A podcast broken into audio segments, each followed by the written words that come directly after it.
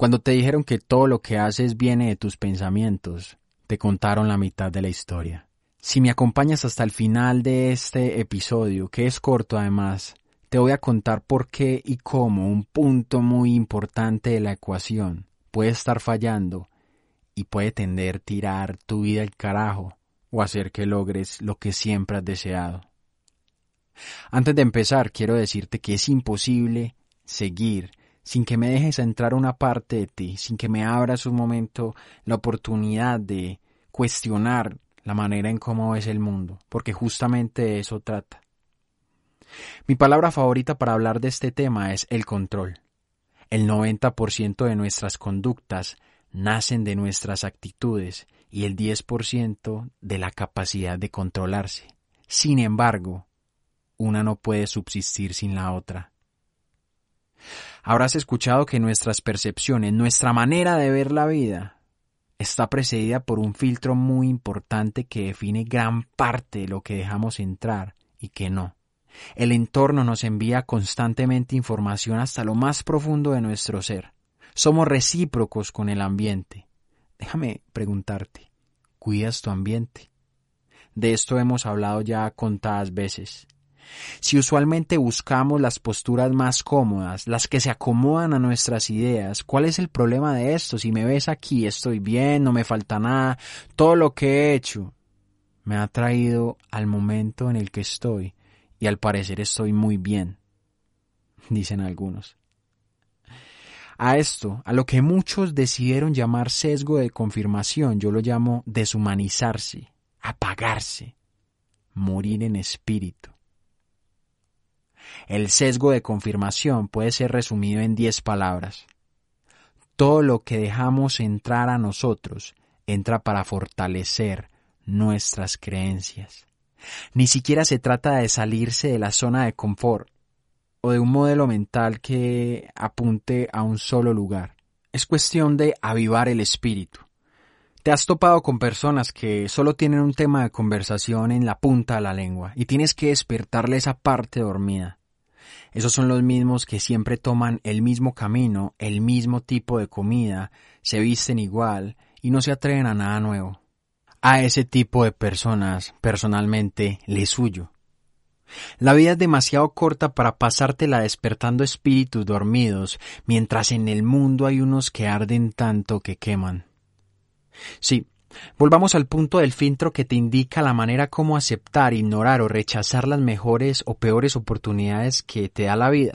Se llaman actitudes. Lo fácil es llegar a un acuerdo o salir a matarte con el otro simplemente por la actitud con la que ves las cosas.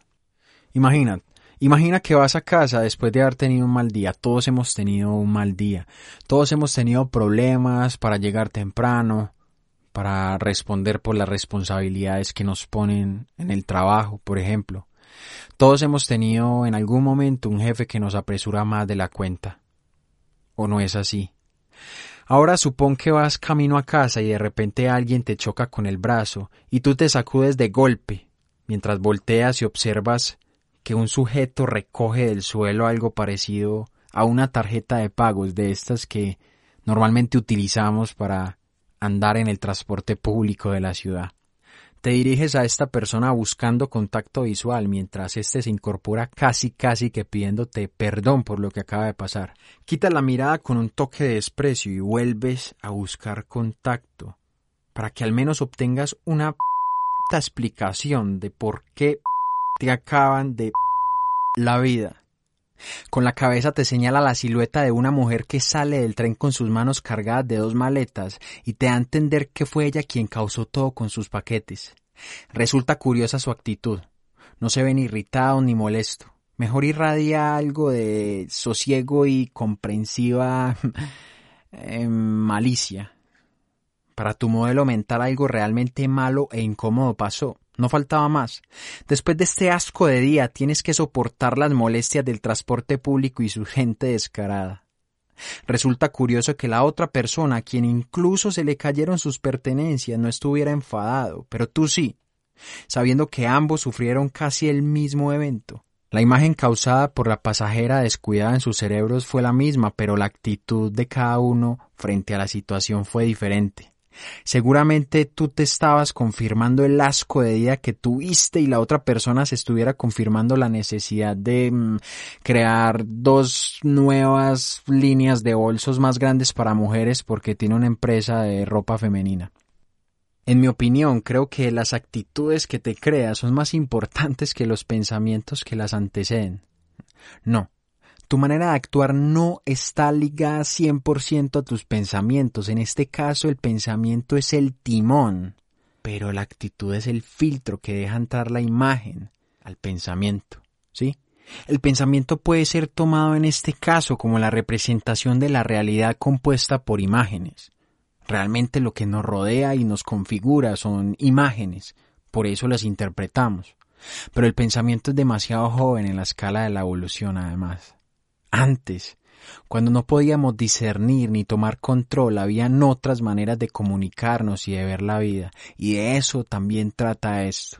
El pensamiento es nuevo para el humano y antes de que llegara ya actuábamos. Éramos un poco más primitivos, y aunque no lo creas, esa manera de seguir filtrando lo que nos sucede sigue operando en nosotros.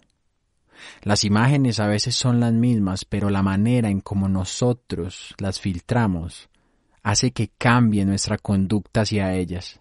Eso no significa que si nos llenamos de muchas imágenes negativas sea más fácil, por ejemplo, crear actitudes positivas. En esto le doy la razón a estos coacheros pseudo desarrolladores personales. Realmente no todo va a estar bien siempre, no todo va a salir bien siempre, no todo es color de rosa, la realidad es dura. Hay cosas que hay que mejorar, hay cosas en nosotros que deben doler, hay caminos que deben ser recorridos y no todo es todo va a estar bien, vamos que tú puedes, aléjate de esas cosas que no te hacen bien. Realmente cuando estamos al lado de esas cosas que no nos hacen bien, también crecemos. Entonces por eso creo que es importante tener en cuenta que no solamente actuamos por el discernimiento, por el pensamiento que los antecede, que nos antecede, perdón, que nos antecede a la manera de actuar, sino que también actuamos en mayor medida por la manera en cómo realmente vemos las cosas. ¿Sí? Ver las cosas implica no desconocer que hay caminos difíciles por recorrer. Ahí está la clave. En mi opinión, esta es una de las mayores claves que hay. ¿Sabes? El dolor es necesario. En este caso, yo invito a todos los pseudo coaches que no me caen bien además, a que se enamoren del dolor y enamoren a la gente que los siguen del dolor, porque realmente el dolor es el camino. El desconocimiento de esta filosofía hace que las personas crean que el dolor debe ser evitable, que lo inmediato, que las palabras bonitas, que todo va a estar bien.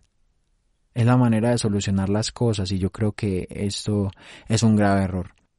La mayoría creen que todo es luz, paz y, llenar un formulario de buenos deseos.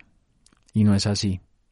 La realidad también debe ser aceptada para llegar al punto de desarrollo personal que queremos. Gracias por llegar hasta aquí. Espero que me sigan en las redes sociales y estén muy pendientes porque esto apenas comienza. Me dijeron que era demasiado joven para hablar de la vida. No sabía que existía edad para conectar la lengua con el alma y el corazón.